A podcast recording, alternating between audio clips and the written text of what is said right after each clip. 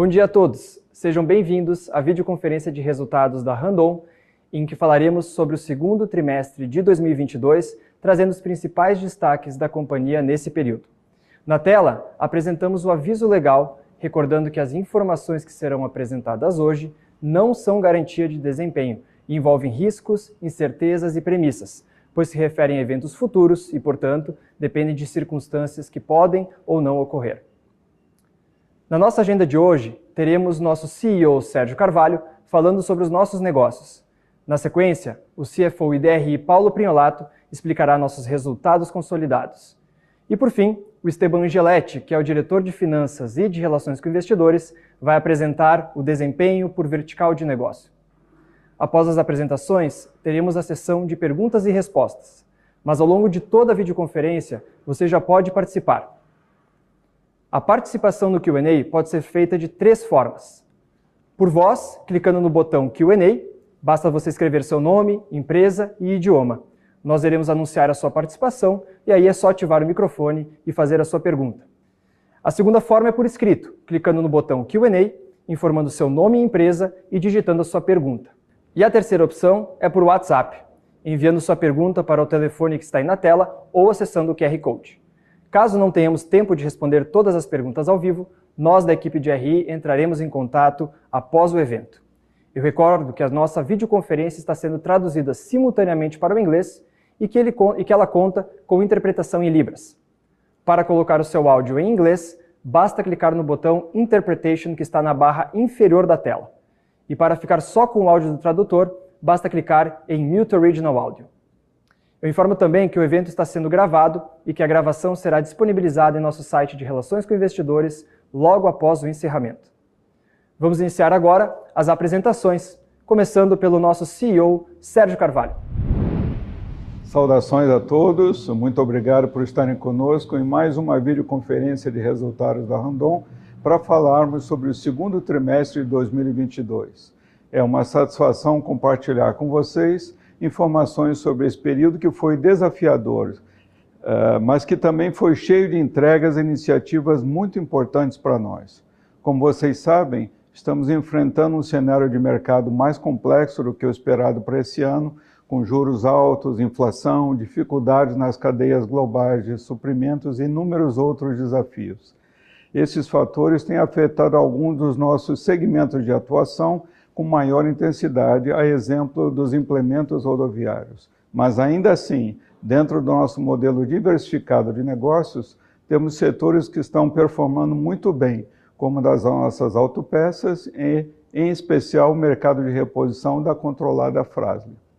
Eu reforço que mesmo com essa dinâmica mais difícil no curto prazo, quando olhamos para frente, todas as nossas verticais de negócio têm oportunidades de expansão de internacionalização, de incremento de portfólio e ganhos de eficiência. E estamos trabalhando muito forte nesse sentido, pessoal. Logo mais eu vou detalhar para vocês algumas dessas iniciativas.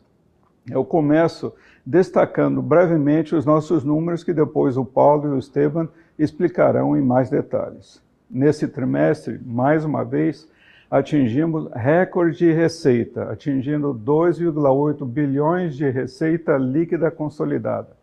Para chegarmos a esse patamar, cada vertical teve sua relevância. E eu sempre gosto de reforçar essa mensagem sobre o quanto o nosso modelo de negócios tem evoluído, se tornado mais robusto e com muitas oportunidades para explorarmos. A nossa receita no mercado externo atingiu 112 milhões de dólares, um avanço importante de 58% quando comparamos com o mesmo período de 2021.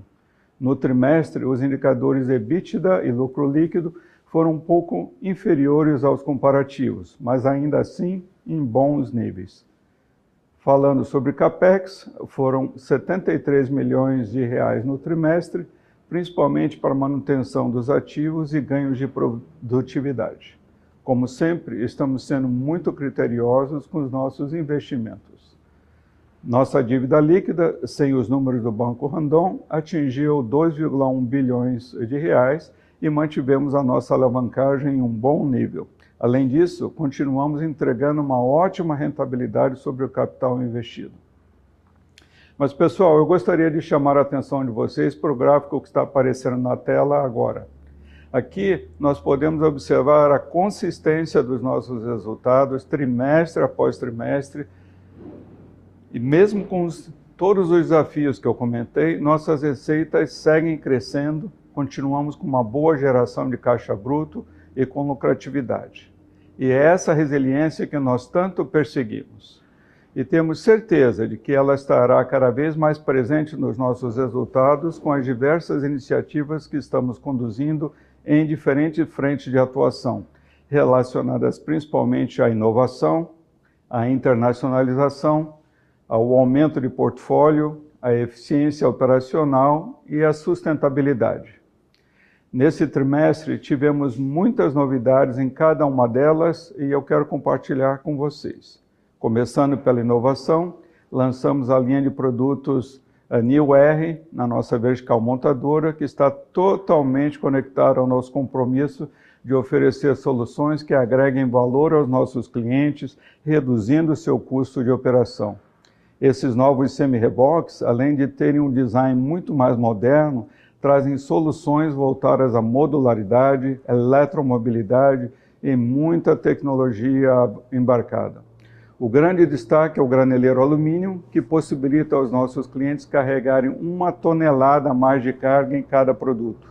É um diferencial competitivo realmente muito grande e, além disso, ele traz benefícios para o meio ambiente.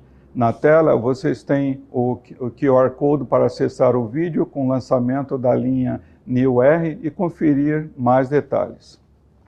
Outro marco importante e inovação que ocorreu no trimestre foi a regulamentação que permite o uso de semi-reboques com sistema de tração elétrico nas rodovias brasileiras.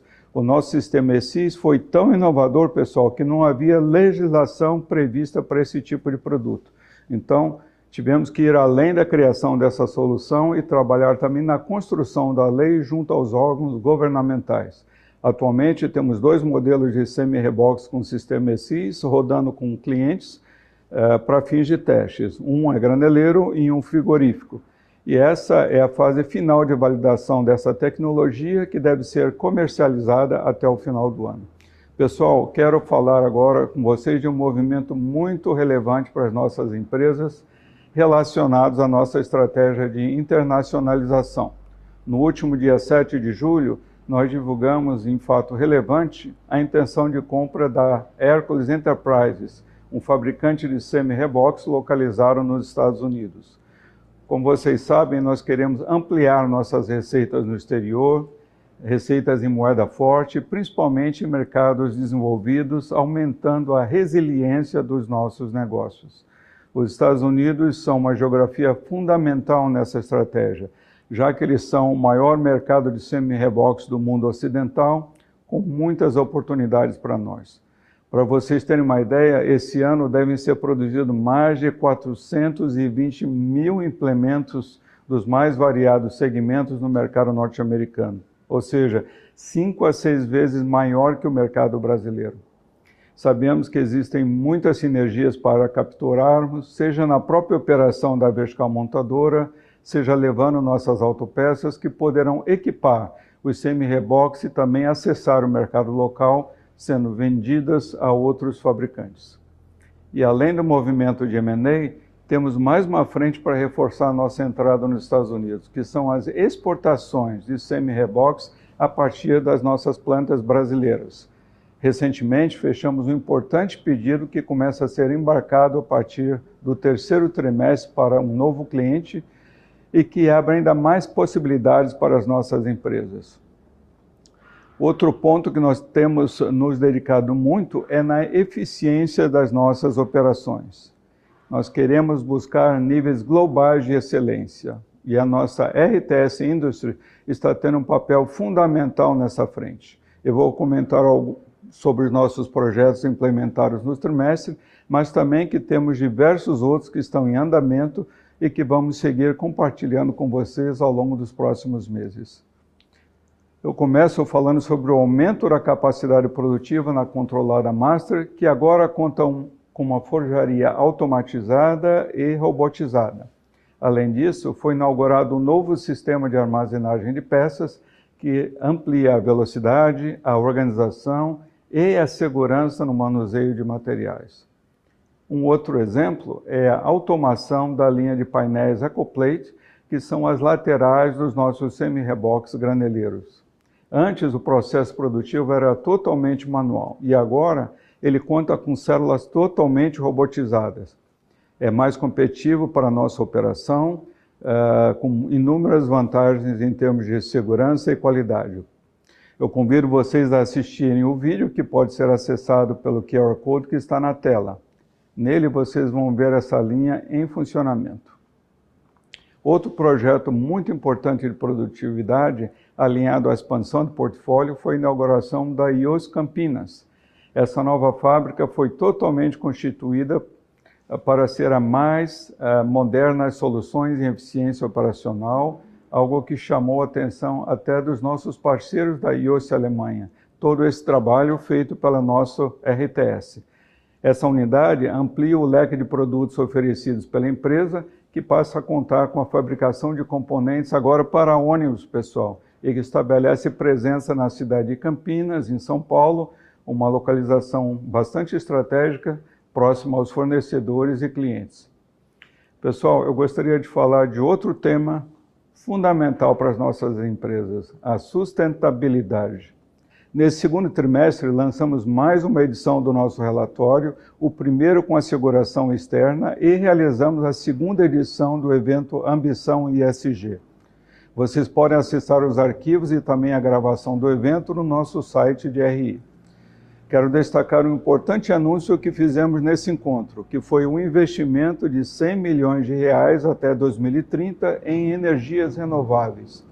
Nós temos o compromisso de reduzir em 40% nossas emissões de gases do efeito estufa até essa data e já temos projetos em andamento, como a construção de duas usinas fotovoltaicas, uma para abastecer o nosso CTR o setor de expedição da nossa Randon Implementos e a outra na unidade da Frasle na China. Sabemos que é o início de uma jornada, mas estamos animados com essas entregas e com o que ainda podemos fazer. Outros motivos para celebrarmos foram os reconhecimentos das empresas Randon no prêmio Melhores do ISG da revista Exame e no ranking Merco. Nós temos evoluído muito nos temas nos últimos anos e receber essas premiações nos mostra que estamos no caminho certo. E passando para a parte final da minha apresentação, gostaria de falar sobre o nosso Randon Day. Quero agradecer a vocês, investidores, analistas, que nos acompanharam tanto presencialmente quanto de maneira remota. Foram mais de mil pessoas assistindo e participando do nosso evento ao vivo. Ficamos muito felizes com todo esse interesse nas nossas empresas e pela possibilidade de contar em mais detalhes como nós estamos construindo o futuro hoje, pessoal. Lembrando que para quem não conseguiu acompanhar o evento, a gravação e o conteúdo apresentado estão disponíveis no site de RI esse evento, combinado com a nossa participação em conferências, na maneira com que nós nos relacionamos com o mercado de capitais e nas nossas práticas de governança, fizeram com que fôssemos destaques pelo terceiro ano consecutivo no ranking da Institutional Investor, que é o principal reconhecimento global no mercado financeiro e de capitais. Nós lideramos todas as oito categorias do ranking no setor de capital goods, em small caps. Ficamos muito felizes e agradecidos pelo reconhecimento.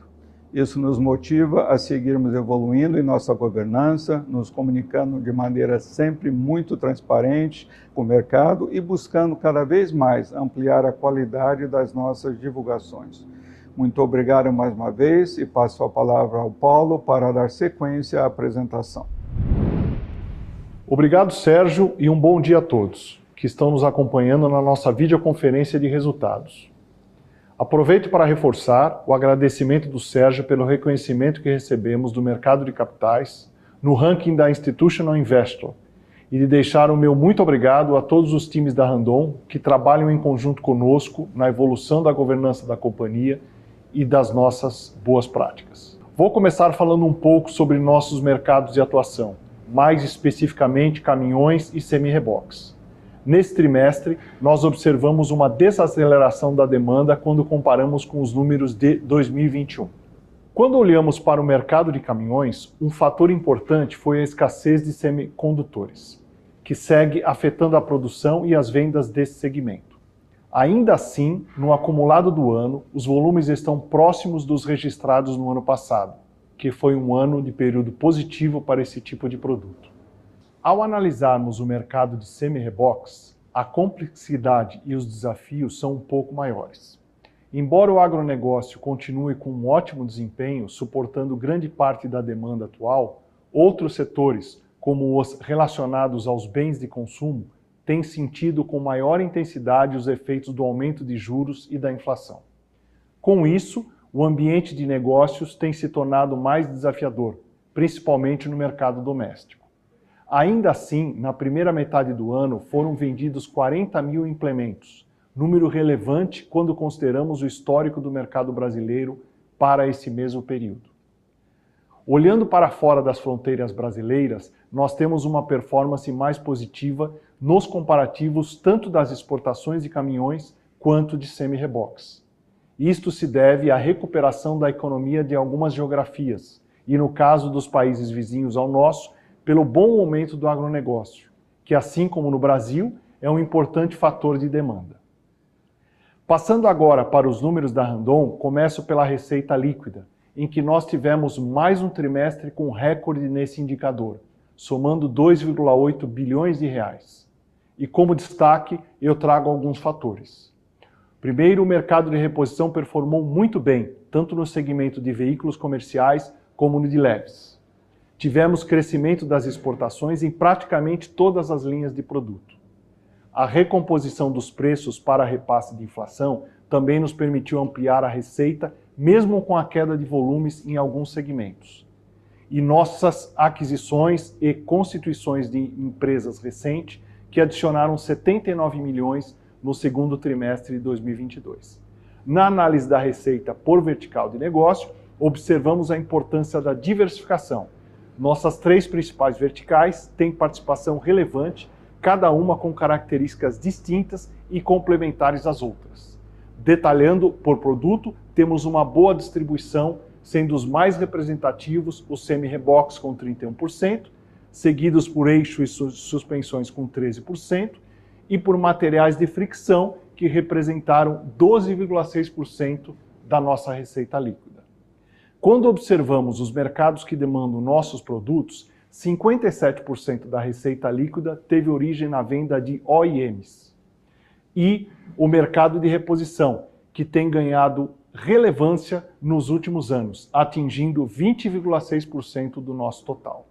Abrindo agora as receitas do mercado externo, nós atingimos 112 milhões de dólares, crescimento de quase 58% no comparativo com o mesmo período de 2021. E como principais fatores para esse crescimento, eu destaco o agronegócio, que seguiu impulsionando os mercados da América do Sul, o aumento do preço médio dos produtos vendidos devido ao repasse, ao repasse de inflação, e novos clientes e contratos de fornecimento obtidos no período. Abrindo as receitas do mercado externo por geografia, observamos que as vendas para os países do Mercosul e para o Chile representaram 54% do total.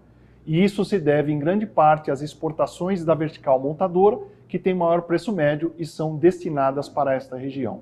Já as vendas para os Estados Unidos, México e Canadá, que representaram 23,7% do total, tiveram origem principalmente da vertical controle de movimentos. Cabe destacar que essa geografia tende a ganhar representatividade com o início das exportações de semi-reboques para os Estados Unidos, já mencionadas anteriormente pelo Sérgio. Na tela agora vocês podem ver o gráfico com a performance do EBITDA e da margem de EBITDA. Nossa margem foi pressionada principalmente pelo aumento dos custos produtivos e dificuldade no repasse de preços. Por mais que tenham, tenhamos tomado diversas medidas para mitigar os impactos da inflação, o cenário de instabilidade global observado no trimestre pressionou algumas matérias-primas, importantes para o nosso processo produtivo. Além disso, tivemos que trabalhar com diferentes estratégias para fomentar a venda de produtos em estoque e para aumentar a carteira de produção, principalmente na vertical montadora. O ponto positivo foi a recuperação da liderança de mercado, mas que em contrapartida pressionou as margens. As outras verticais de negócio também tiveram desafios para a manutenção da rentabilidade, mas com uma dinâmica de mercado distinta. Na vertical controle de movimentos, por exemplo, foi possível recompor preços, mitigando os impactos da inflação. Gostaria de enfatizar ainda que temos trabalhado intensamente no controle de gastos e despesas para contribuir com a manutenção de bons níveis de rentabilidade, mesmo em um cenário de mercado mais complexo. Neste gráfico, observamos que o nosso resultado líquido segue positivo, porém sendo impactado tanto pelos fatores que eu trouxe ao comentário EBITDA, quanto pelo resultado financeiro, que tem sido afetado principalmente pelo aumento de taxas de juros. Passando para os destaques financeiros, começo falando da nossa dívida líquida, que ao final de junho atingiu 2,1 bilhões de reais, com alavancagem de uma vez e meia o EBITDA dos últimos 12 meses. Como vocês podem observar no gráfico ao lado, tivemos uma melhora desse indicador no trimestre, principalmente em função dos recursos captados no follow-on da frase. Nesse mesmo período, o custo médio da dívida aumentou, passando de 13,1% para 15% ao ano, em função do aumento da taxa da Selic. A necessidade de capital de giro da companhia, sem os números do Banco Randon, atingiu 3,1 bilhões de reais ao final do semestre. As contas que mais impactaram foram clientes e estoques, como vocês podem observar na tela mas gostaria de enfatizar que estamos conduzindo diversas ações para reduzir a nossa, NCG, que já foram percebidas ao longo do segundo trimestre de 2022 e que serão ampliadas nos próximos meses. Falando um pouco sobre os investimentos realizados no trimestre, no total foram 459 milhões de reais distribuídos entre capex, investimentos não orgânicos e integralização de capital. Antes, o Sérgio mencionou diversas iniciativas e projetos, em que parte desses recursos foram investidos. Mas eu vou destacar aqui a integralização de capital, que somou 380 milhões de reais, e dos quais 368 milhões foram para o follow-on da Frasle, evento em que aumentamos a nossa participação nessa controlada para 52,6%. E para finalizar a minha parte, eu vou comentar um pouco sobre a nossa performance no mercado de capitais. No final de junho, nosso market cap era de 2,9 bilhões de reais, com a Rapt 4 valendo R$ 9,38 e a Rapt 3 R$ 8,05. Nosso volume médio diário negociado foi de 24 milhões no segundo trimestre 22, com uma queda quando comparamos com o mesmo período de 2021. Quanto ao perfil dos nossos acionistas, trazemos o gráfico de distribuição com base no total de ações.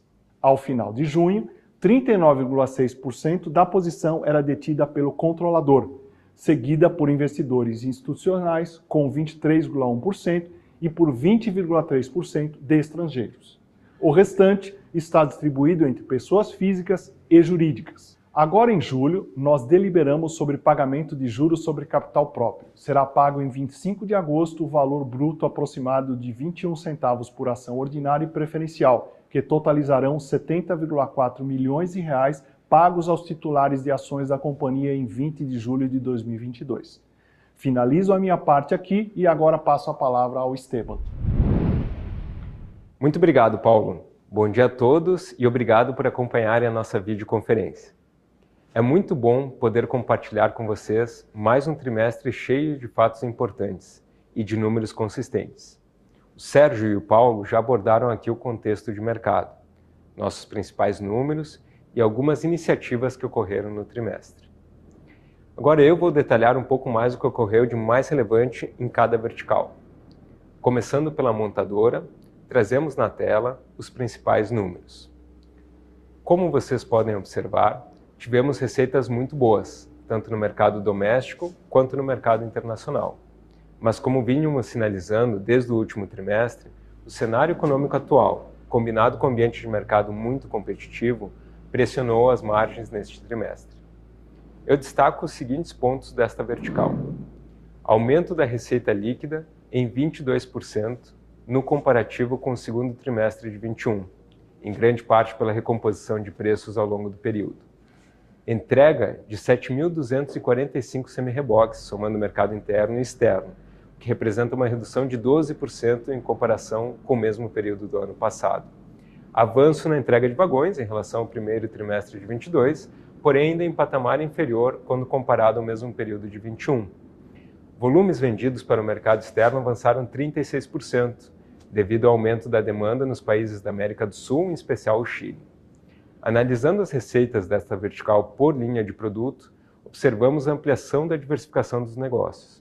Já temos praticamente um terço das nossas vendas provenientes de segmentos menos cíclicos ou em negócios complementares, como a reposição, o mercado externo e vagões.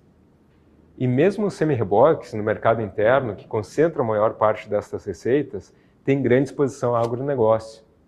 Nesse ponto, eu trago um dado relevante para vocês. No segundo trimestre, 69% dos semi-reboques vendidos foram para este setor econômico. Falando mais especificamente do EBITDA, nós tivemos impactos nas margens de forma mais intensa, em função do aumento de custos de insumos e também das decisões estratégicas de recuperar market share e reduzir estoques. O efeito positivo foi que voltamos à liderança de participação de mercado, tanto no trimestre quanto no acumulado do ano. Neste gráfico da tela, vocês podem observar como ficou a distribuição do market share no segundo trimestre de 2022. Falando agora da vertical autopeças, veículos comerciais, que representa praticamente um terço das nossas receitas, eu gostaria de destacar o crescimento de 36% da receita líquida no comparativo com o segundo trimestre de 21, principalmente pela recomposição de preços, pelo mix de produtos vendidos e pela adição de, de receitas da Castertech Schroeder, de quase 60 milhões de reais só neste trimestre. Redução de volumes na comparação com o primeiro trimestre de 22 devido às paradas de produção das OEMs e desaceleração no mercado de semi-reboques. O EBITDA dessa vertical apresentou leve queda no comparativo trimestral, principalmente pelo impacto da inflação na cadeia de suprimentos. Agora na tela, vocês podem ver a distribuição da receita líquida por segmento. As vendas para OEMs representaram praticamente 90% do total, mas destaco o equilíbrio na representatividade entre os diferentes segmentos de caminhões e semi-reboques. Além disso, é preciso destacar que temos trabalhado muito na conquista de novos clientes e projetos.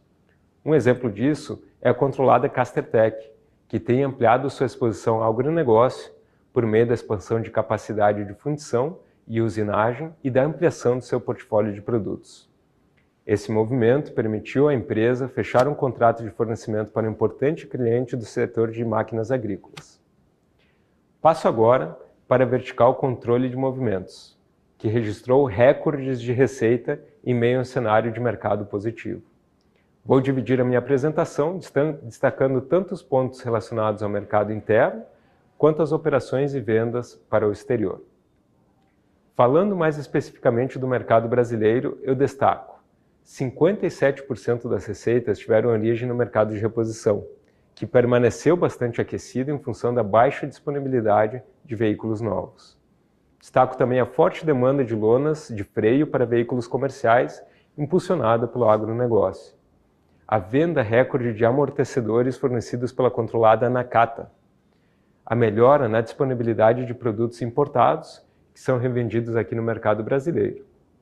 Já para o mercado externo, as vendas somaram 83 milhões de dólares no segundo trimestre e representaram quase 40% da receita da frase.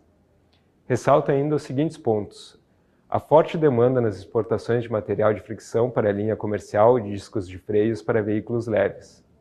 O mercado norte-americano comprador, com ótimo nível de vendas. Recuperação gradativa do mercado europeu, que foi o mais atingido pelo conflito entre Rússia e Ucrânia. O EBITDA desta vertical seguiu em bom nível, em especial devido à recomposição de preços em diversas linhas de produto, que permitiram mitigar os impactos da inflação. Como vocês sabem, os resultados desta vertical se referem à nossa controlada Frasne, que também é uma empresa de capital aberto. Então, para quem tiver interesse em saber mais detalhes sobre essa empresa, é só acessar o site ri.fras-le.com. Passando para a vertical Serviços Financeiros Digitais, que tem realizado importantes movimentos de transformação dos negócios para ampliar a oferta de serviços, eu trago os seguintes destaques. avanço de 58% na receita no comparativo trimestral, atingindo 118 milhões de reais no segundo trimestre de 22. Aumento no número de cotas vendidas, impulsionada pela boa performance do mercado agrícola e pela alta de juros, que torna esta modalidade de financiamento mais atrativa. Maior número de operações contratadas pelos clientes do Banco Randon, fomentada pelos negócios das empresas Randon, com carteira de crédito robusta. Porém, tivemos também o crescimento do CPV, pelo maior custo de captação do Banco Randon, devido à elevação da taxa Selic. E também tivemos aumento das despesas administrativas decorrente do pagamento de comissões, em função do alto volume de vendas de cotas de consórcio.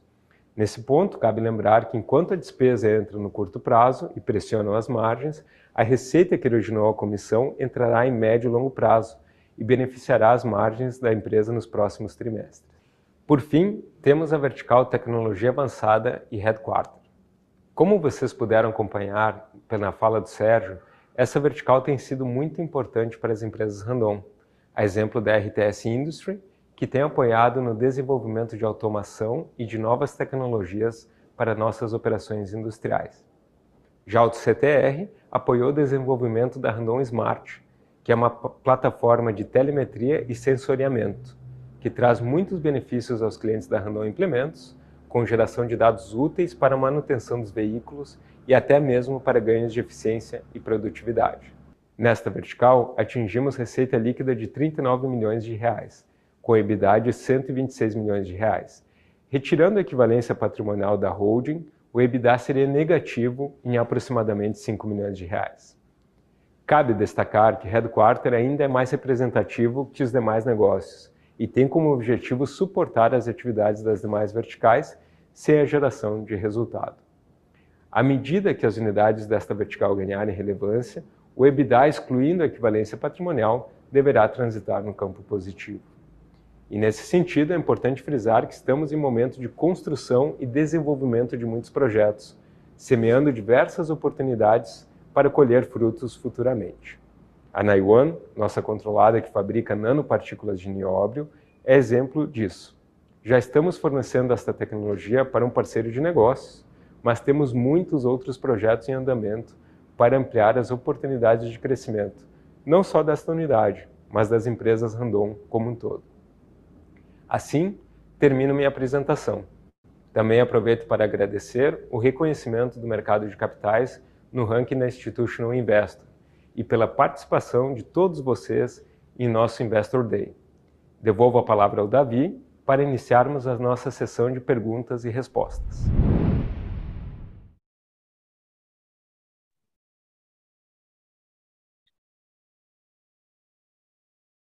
Bom dia a todos. Nós vamos iniciar agora. Agradeço primeiro Esteban, Sérgio e Paulo pela participação. A gente vai começar agora a nossa sessão de perguntas e respostas. Lembrando que a participação de vocês pode ser feita de três formas, como vocês podem ver na tela.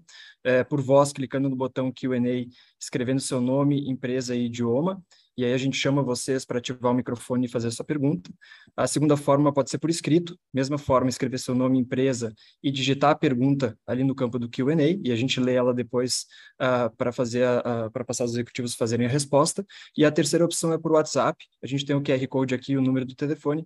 Caso queira mandar pergunta também por essa via, a gente vai uh, controlando aqui, depois a gente faz a pergunta da mesma forma. Então, para começar agora, a gente inicia por pergunta por voz, é, com o Lucas Marchiori, do BTG.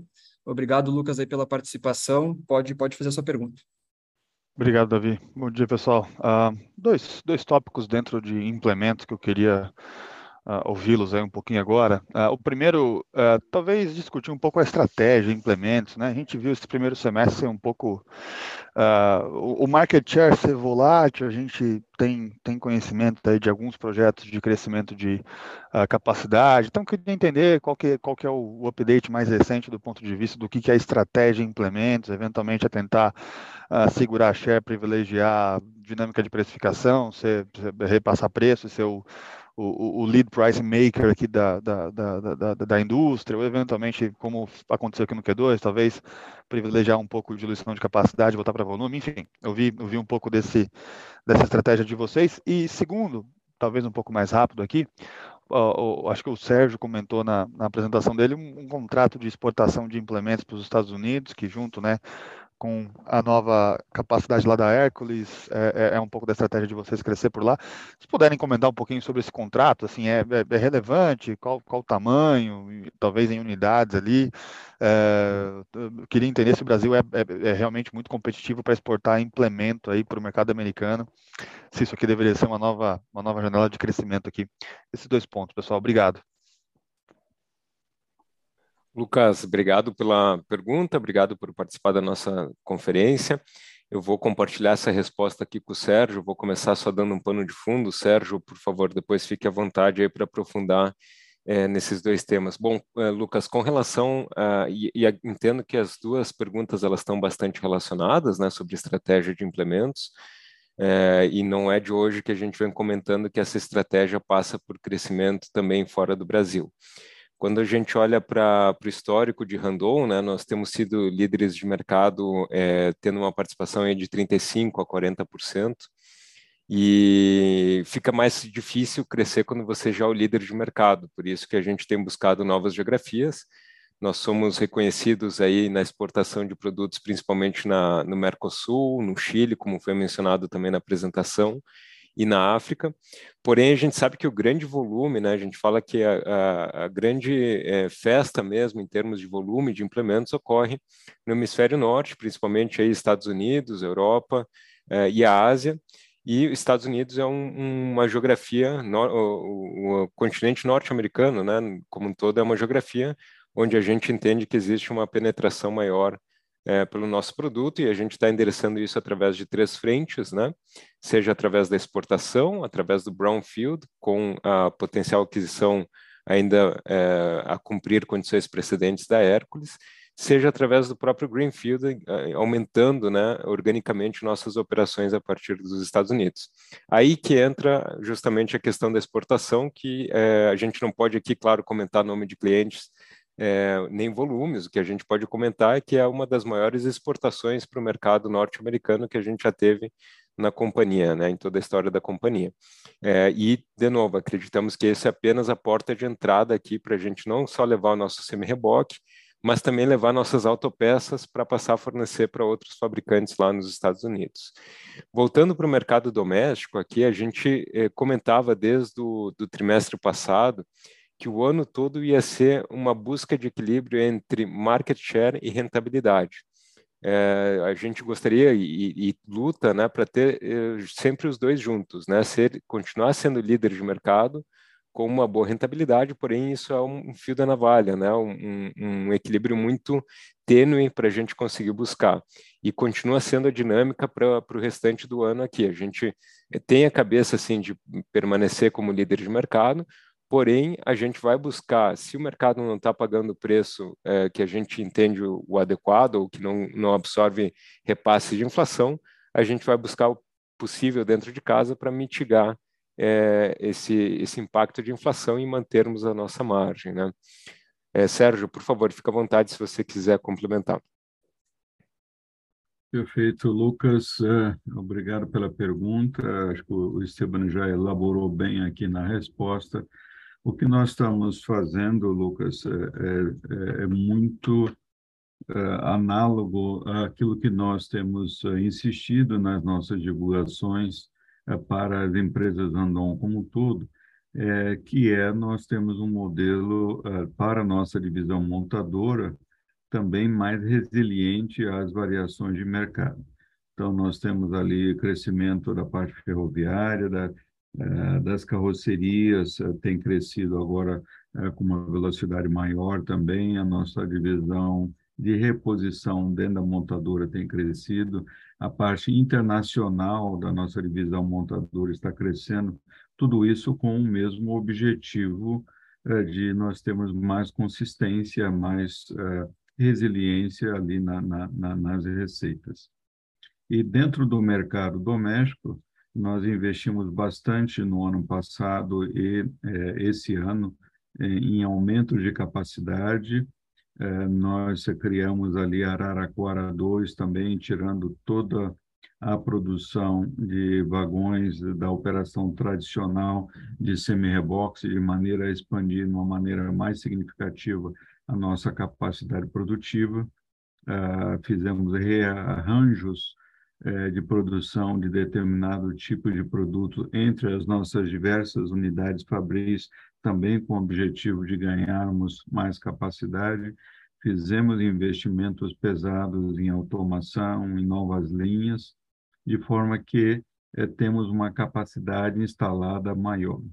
É, o mercado está um pouco mais brigado, digamos assim, quando comparado com 2021, não é aquela pujança que nós vimos em 2021.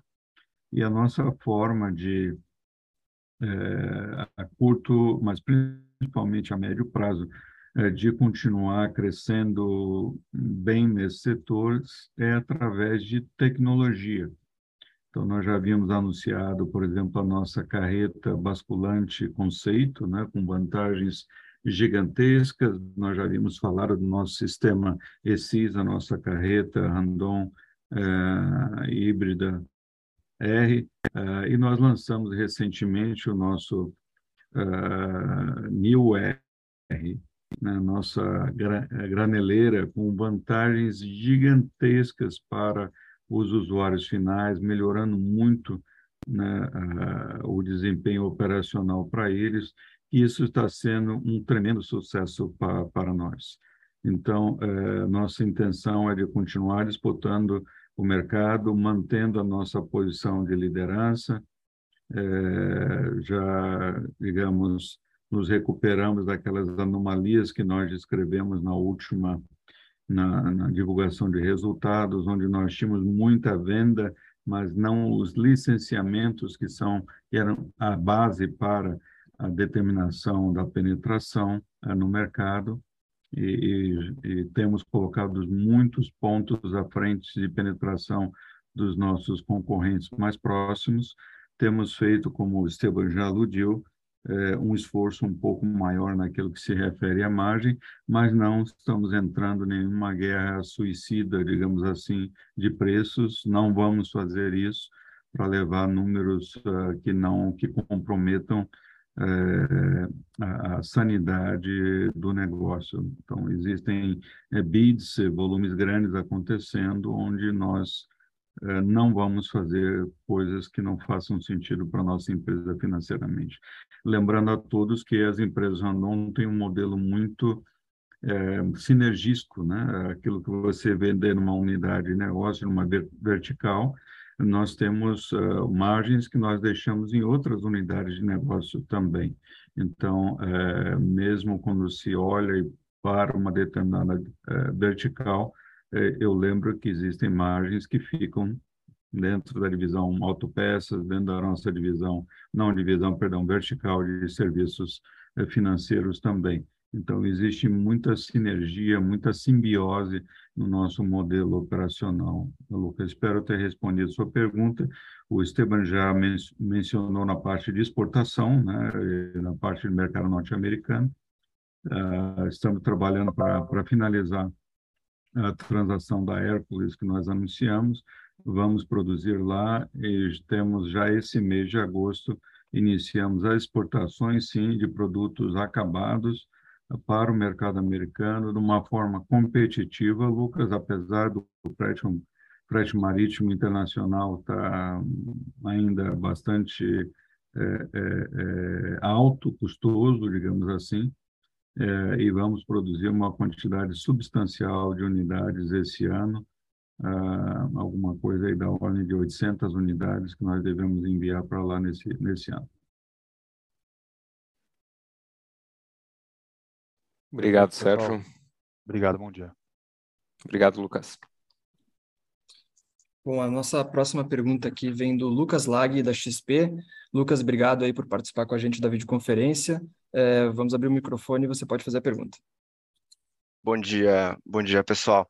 É, eu tenho, é, acho que um ponto mais específico aqui em relação a, acho que essa dinâmica de contração de margem, né, quando a gente olha para o segundo tri versus, tanto na, na ótica ano contra ano quanto na ótica, na ótica tri a tri, Né? E aqui pensando é, em dois pontos específicos na, é, em relação à vertical montador e a vertical de autopeças para veículos comerciais. Né?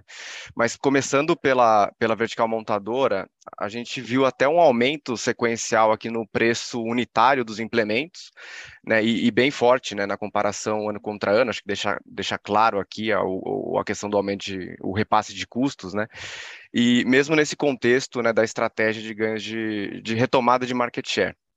Né? Dá para pensar que essa queda de margem, né, quando a gente compara, tanto acho que mais no tri a tri aqui, foi mais por conta da redução de estoques mais caros, né, e aí deveria retomar melhores patamares nos, nos próximos trimestres, salvo sazonalidade né, do, do, do, quarto tri, ou tem um efeito mix aqui que pode ter prejudicado a comparabilidade de preços unitários também, né, com eventual né, maior, maior participação de produtos com maior valor agregado é, que deixa difícil essa comparabilidade. Né? Então, primeiro, acho que esse ponto da, da vertical montadora e aí, em relação à vertical de autopeças para veículos comerciais, né, a gente sabe que essa vertical possui contratos mais amarrados, né, entre aspas, aqui em relação à rentabilidade, né, com as montadoras.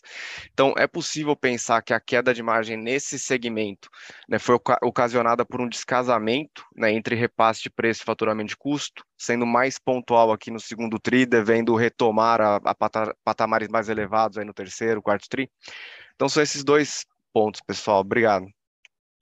Lucas, obrigado pela pergunta. Já vou me permitir aqui combinar com uma pergunta que a gente teve pelo chat do Gustavo Volpato. Gustavo, obrigado também por acompanhar a gente, que pergunta mais ou menos nessa mesma linha, né? É, uma explicação sobre as margens e as pers perspectivas aqui para frente é, de, de, recuperação, né? É, então, começando pela é, vertical montadora, Lucas e Gustavo, é, existem duas, dois pontos aqui, um que é o efeito base, né, a base de comparação, a gente tem que lembrar é, que quando compara com o primeiro semestre do ano passado, a gente alertava já sobre um descolamento positivo entre o nosso repasse de preço que a gente havia conseguido passar para o mercado, o mercado estava bastante comprador e permitia isso, e a nossa estratégia de antecipação de compra de matéria-primas. Então, é, o, a nossa base de comparação, ele carregava esse descasamento positivo, onde a gente havia conseguido já antecipar o, o repasse de preço e produzia com um estoque, né, com um custo é, menor. E a gente já alertava que a tendência era essas duas curvas se encontrarem, a curva do custo e a curva é, do, do preço, né? o que efetivamente acabou acontecendo nesse, nesse trimestre aqui, no segundo trimestre de 2022, tá? É, o que a gente vê na vertical montadora é uma combinação de fatores, não, não, não é isolado, né? Então a gente tem um pouco da queda de volume, um pouco de mix e um pouco de preço também, tá? É, mais especificamente falando sobre mix, aqui o que aconteceu, e isso reflete na conta do preço médio, né? É, a gente teve um atraso ou uma postergação de venda de graneleiros, que geralmente é carregado no começo do, do ano, nos, nos primeiros meses do ano. Isso não ocorreu por diversos fatores, um deles a própria alta da taxa Selic e a incerteza econômica e a própria incerteza trazida pela guerra em relação aos fertilizantes que acabou, na nossa visão, postergando a colocação de pedidos por parte de, de clientes do agronegócio, mas aí a gente já está vendo isso retomando aqui no, no, segundo semestre do ano, tá? E aí, de novo, já antecipando um pouco, né, é, o fato de termos, potencialmente no segundo semestre do ano, uma maior quantidade de pedidos de graneleiro, talvez derrube essa conta do preço médio, mas não é que é, é em função de desconto, e sim por um é, ticket médio inferior em relação à comparação do primeiro semestre de 2022, tá? É, em relação à vertical autopeças, aqui a gente tem é, o, o, mix que favoreceu também na mesma, no mesmo racional da, da vertical montadora, né, favoreceu um ticket médio maior, por outro lado, a gente teve uma redução de volume, e isso acabou uh, pressionando um pouco as margens da vertical autopeças. A gente sabe que durante esse trimestre Alguns de nossos clientes montadoras é, pararam, fizeram algumas paralisações, seja por falta de componentes, seja para redução de estoque, e isso acabou pressionando a, a margem, um volume menor acabou pressionando a margem. Tá? É, nossa expectativa aqui, obviamente, conforme a cadeia de suprimentos vai se regularizando, é, a gente deve ver essas margens voltando a um patamar mais, é, vamos dizer assim, mais equilibrado em relação aos períodos anteriores. E aí, para fechar esse tema de margem, né, e acho que ressaltar aqui a, a, o, o, fato bom de ter uma, um portfólio diversificado de negócios. Por outro lado, a gente teve a vertical Frasle, né, vertical de controle de movimentos, que é, defendeu muito bem as margens do grupo, né, pela sua resiliência, pela sua característica de resiliência de negócio, acabou trazendo uma margem, é, contribuindo positivamente para a margem do grupo. Então, é, acho que é esse que é um pouco o racional do nosso negócio. O Sérgio explorou isso anteriormente na, na pergunta é, do Lucas Marchiori, né, sobre a, a vertical montadora, mas esse, essa estratégia de diversificação ela acaba se expandindo para o grupo como um todo. Não sei se Sérgio e Paulo, se vocês quiserem complementar, por favor, fiquem à vontade.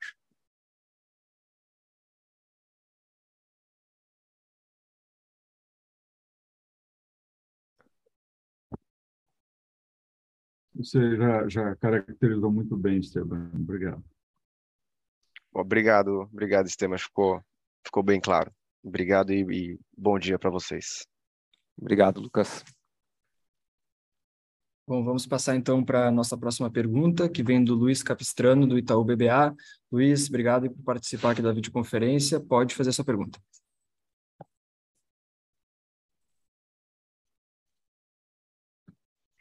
Pessoal, bom dia. Obrigado pelo espaço. Acho que a gente já discutiu aqui bastante da, das dinâmicas de cada negócio.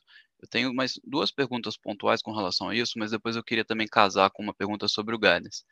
É, a primeira é uma atualização assim com relação a um pouco mais de detalhe nessa estratégia de implementos, esse balanço, essa dinâmica delicada entre market share e preço, casar isso também com uma discussão de estoque, porque eu entendo que vocês fecharam o primeiro trimestre com um estoque alto aí, né, antecipando é, os efeitos da guerra e logo depois a gente viu um momento que as matérias-primas elas se arrefeceram. Eu queria entender, puxar essa discussão para o segundo e para o terceiro trimestre agora, com a seguinte pergunta: os estoques que você fecharam em 31 de junho, agora, que é o que a gente vê nesse balanço publicado, eles estão com um preço de matéria-prima acima do que vocês estão vendo em julho e agosto? Isso deve ter um, mais uma vez um impacto em margem negativo no terceiro trimestre, dado o custo de carrego mesmo, a transição ali do estoque para o CPV, descolar do preço que a gente vê da commodity na tela. E a segunda pergunta também é uma atualização com relação à dinâmica competitiva, que vocês fizeram alguns repasses no início do ano, a concorrência não acompanhou, mas os custos continuaram subindo no segundo trimestre, né, como vocês comentaram. Queria entender como que a concorrência está se comportando com relação a isso, se ainda a gente está vendo o, eles segurando muito repasse. E para fechar tudo isso, eu queria só colocar em perspectiva aqui o, o guidance de vocês. Parece que quando a gente olha para a receita, o topo do range ele parece estar tá muito dentro de casa já, né? Se vocês replicam a performance de vendas aí do primeiro semestre, vocês já ficam confortáveis com relação ao topo do range. Com relação à margem, se a gente pega uma dinâmica no segundo semestre um pouco mais parecida com a do segundo trimestre, parece que a margem ela fica um pouco mais voltada para o bottom do range. Então, assim, eu tenho essas duas perguntas mais específicas do negócio para começar. E para fechar, seria legal ouvir de vocês, casando toda essa discussão que a gente teve até agora e das perguntas anteriores, como que vocês enxergam esse, essa questão do guidance, se de fato para receita vocês estão confortáveis em ficar no topo e se para margem de fato vocês estão o cenário base aí parece ser de fato ficar mais para a parte inferior. Obrigado. Obrigado, Luiz. Eu vou me permitir dividir essa pergunta com é, o Sérgio. Sérgio, de repente, se você quiser comentar um pouquinho sobre a dinâmica competitiva, acho que a gente tem conversado é, recentemente sobre isso. E Paulo, também, se você de repente quiser comentar sobre guidance na sequência, mas eu abro aqui, é, é, Luiz, e, e, obrigado aí pela pergunta, pela participação, falando um pouquinho sobre essa questão do estoque, tá? É, e aí na sequência já passo para Sérgio e para Paulo. É, bom, com relação ao estoque, Luiz, a gente é, de fato carregou um estoque de produtos prontos maiores aqui no, no final desse primeiro semestre do ano. É, porém, não, não vejo um é, impacto significativo em termos de custo. Existe sim uma tendência de estabilização de custo, pelo menos não na, é, ou, ou, não uma ameaça, uma potencial aumento de custo como nós vimos no ano passado, é, porém, no que temos carregando no estoque, ele não tem um impacto significativo para as vendas futuras, tá? É, em relação ao preço mesmo, né, a gente vê o mercado muito mais racional do que foi na última crise de 2016. É, existe diferença sim, porém essa é uma, uma, uma diferença, eu diria, é, muito mais é, normal em termos de, de racionalização de preço. Ninguém está fazendo uma guerra de preço muito significativa, é, até porque os, os, concorrentes ou os fabricantes que sobreviveram à crise, é, a última grande crise, aprenderam a lição em termos de preservar a caixa também, exceto salvo uma que outra exceção, tá? É, Sérgio, se você quiser aproveitar já essa, essa, esse gancho para falar dos fabricantes e dos concorrentes, dinâmica competitiva de mercado, te passo a palavra. Perfeito. Eu entendo que a pergunta aqui seja mais focada na vertical montadora, certo? Luiz? Perfeito, Sérgio. Ok, ok. Então, Luiz, nós tivemos em 2021 uma dinâmica um pouco é, fora do normal, no sentido que o mercado havia crescido numa forma extremamente rápida, né? Foram 34%, se não me falha a memória, de crescimento do tamanho do mercado, chegando a mais de 90 mil unidades. E isso pegou muitos produtores, inclusive nós, Randon, é, sem ter a capacidade de produção alinhada a, a, a demanda do mercado. E ao se ver numa situação de restrição de, eh, de capacidade, nós uh, tivemos ali, tivemos que a oportunidade, digamos assim, de gerenciar melhor as margens, que eu não tenho como produzir e atender o meu mercado de uma maneira tradicional, eu posso maximizar o meu resultado dentro daquilo que eu consigo produzir, se você me entende. Mas essa dinâmica para 2022 já é diferente. O mercado caiu, né, já, já não tem o mesmo patamar, ainda é um mercado muito bom, em níveis muito bons, o Paulo já havia coberto isso na, na sua fala, uh, mas uh, os volumes estão inferiores aos volumes, o Esteban também, né? Uh, aos volumes eh, de 2021. E nós expandimos a nossa capacidade produtiva e estamos de volta a estar mais alinhados com a dinâmica que nós já tínhamos uh, historicamente. Então, a nossa, tirando essa, essa anomalia que eu citei uh, há pouco e citei na última reunião que nós tivemos de divulgação de resultados também, né, que se refere a market share, nós já estamos ali de volta nas nossas penetrações, colocando 7 pontos percentuais, em junho foram 10 pontos percentuais à frente da nossa concorrente uh, nesse, nesse sentido.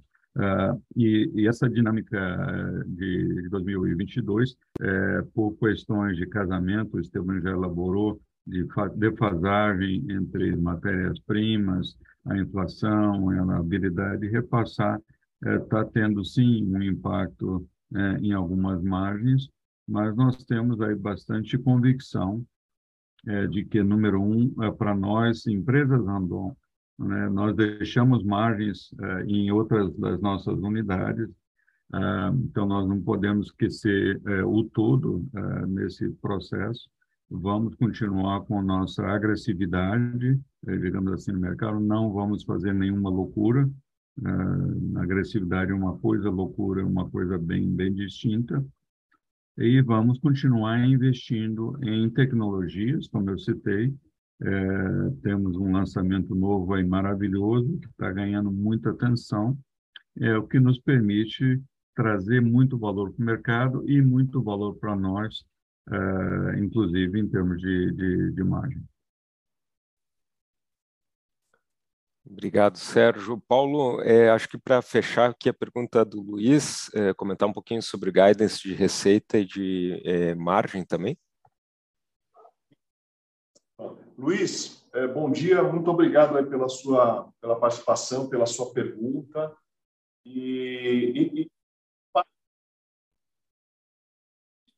vem acompanhando de perto o nosso guidance, aquilo que nós definimos e o que realizamos e a nossa projeção Então, nesse momento, o que a gente pode dizer com relação ao, ao guidance, nós uh, estamos bem confiantes e, e reafirmamos uh, o guidance que a gente divulgou no início do ano, tá? Então, acho que essa é a melhor forma de, de a gente se posicionar com relação a esse ponto, porque o objetivo ali é, é, é manter esse range uh, em função de, de, uma série de variáveis, e essa é a razão da gente manter um range, né? Uh, mercados, mix, volume de exportação, o câmbio propriamente dito, que tem uma volatilidade muito grande, essa volatilidade deve se manter. Então, a gente reafirma o, o nosso guidance, tá, Luiz?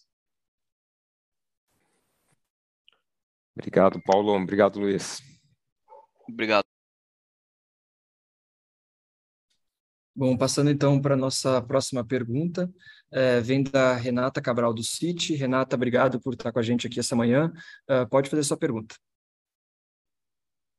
Oi, pessoal, bom dia. Obrigada aí por pegar minha pergunta.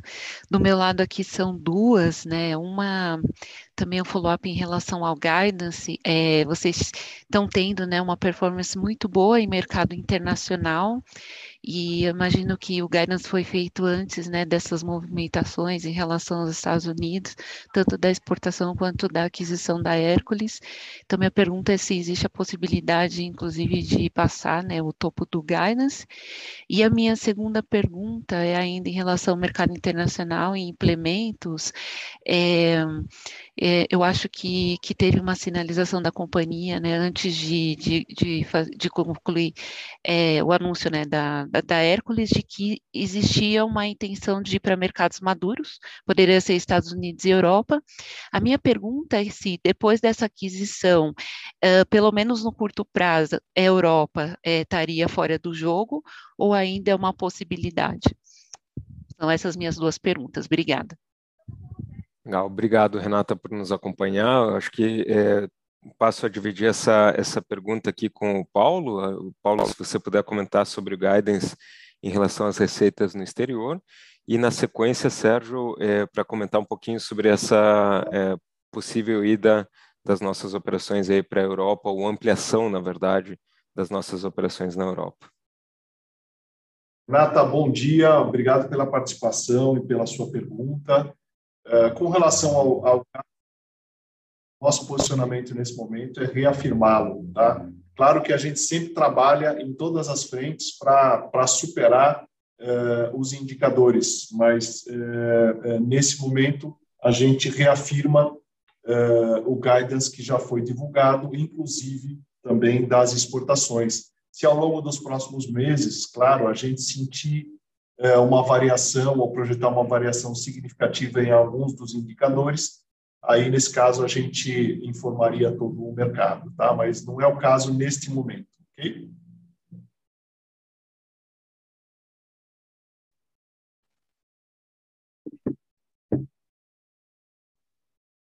Esteban, uh, quanto à pergunta sobre Europa, uh, Isso. quer responder? Gostaria que eu falasse. Se você puder comentar um pouquinho, Sérgio, nesse momento a gente vem falando já, né, a ideia de entrar em, em países maduros, em mercados maduros, e Estados Unidos é, foi um movimento mais recente, mas a possibilidade também de avançar em outras geografias como a Europa, né? Perfeito.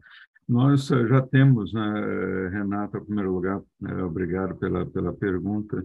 Nós já temos uma presença na Europa através da nossa controlada Frasle, Uh, e para uh, o, o, tipo de portfólio como o da Frasle, uh, nós acreditamos que o mercado europeu seja, sim, uma, uma opção, uma boa opção para nós como, como expansão.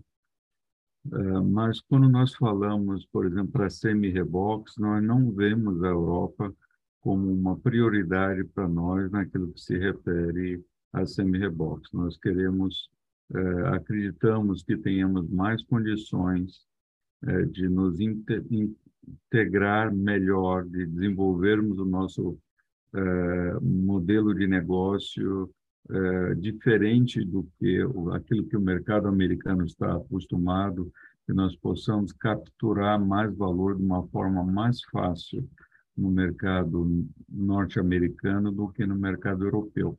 Então, o nosso ponto de atenção está sendo para a nossa divisão montadora, uh, mesmo para nossas uh, autopeças, não me refiro a Frasle aqui, me refiro às autopeças uh, para veículos comerciais, o mercado norte-americano ele está mais acima na nossa prioridade. Perfeito, Sérgio, obrigado. Mais uma vez, obrigado, Renata. Obrigada a vocês, bom dia. Bom, ah, passando para a próxima pergunta, que vem do Pedro Fontana, do Bradesco BBI. Pedro, obrigado por estar com a gente. Pode fazer a pergunta. Oi, pessoal. Boa tarde. Primeiro, obrigado por pegar minha pergunta. Parabéns pelo resultado.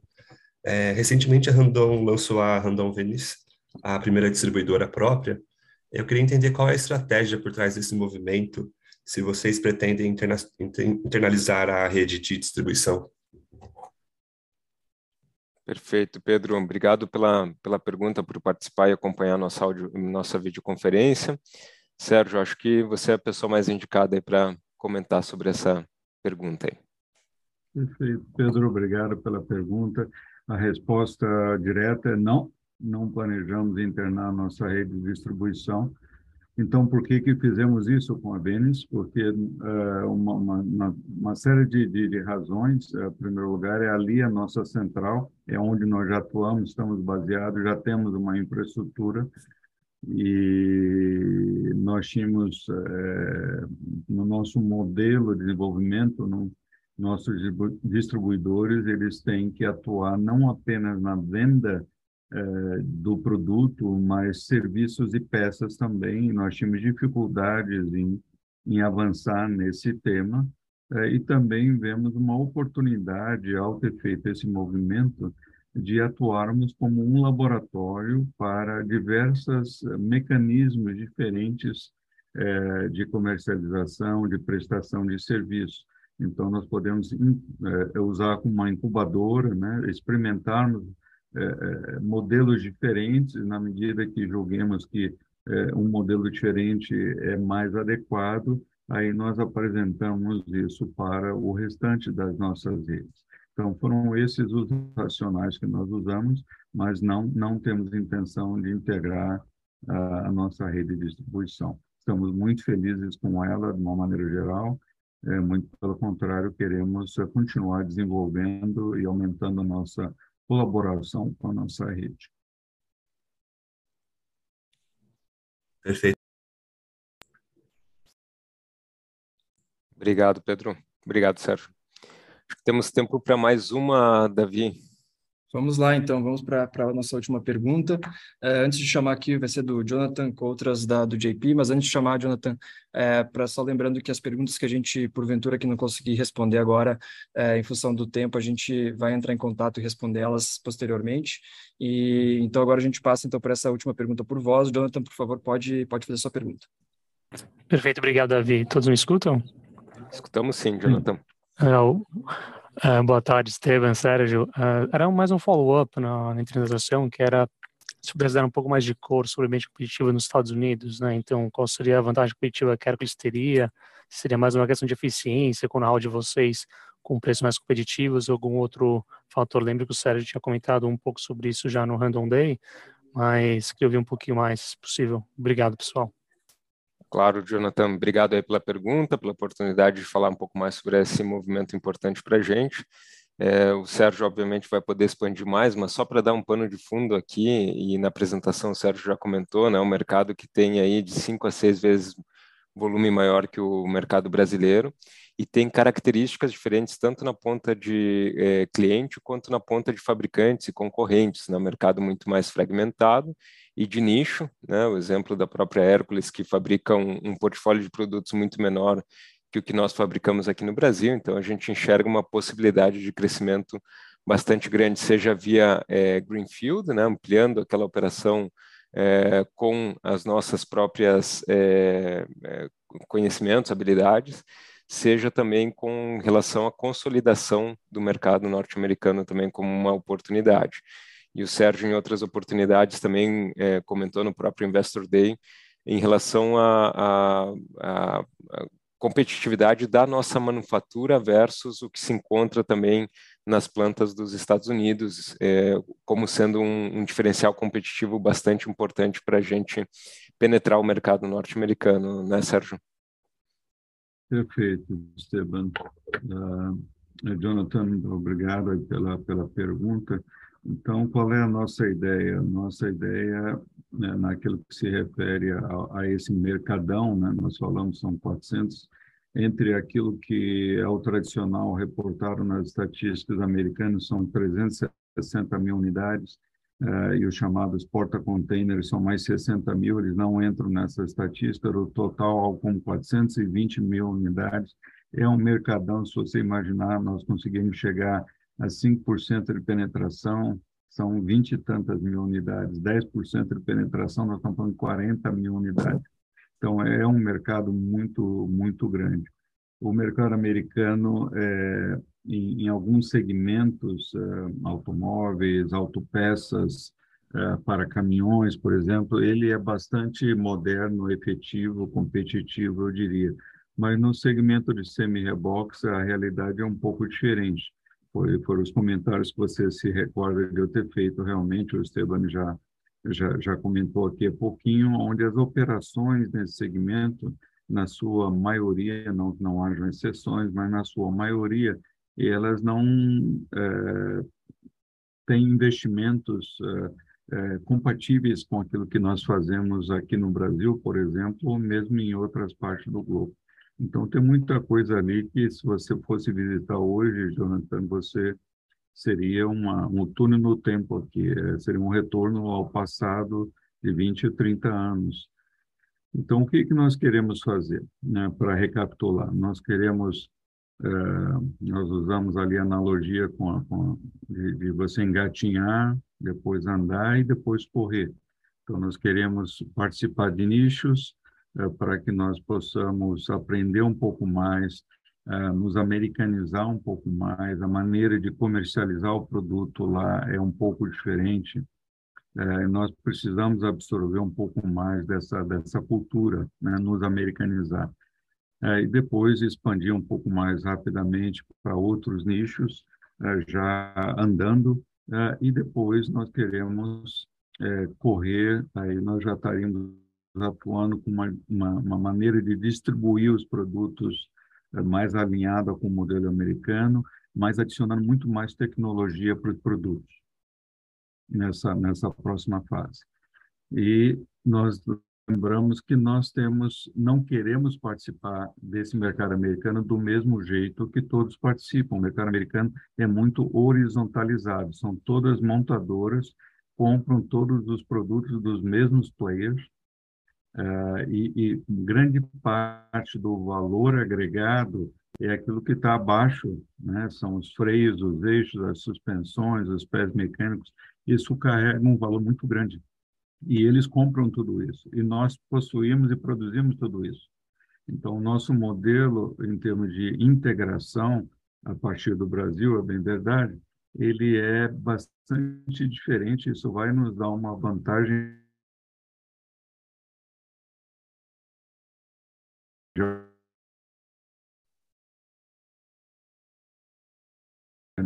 Nós vamos trazer mais valor para os nossos clientes, mais valor para as nossas empresas, é, e essa, essa, essa criação de valor vai ter, é, digamos, ferramentas diferentes na medida que nós avancemos na escala do, do, do engatinhar, andar ou correr.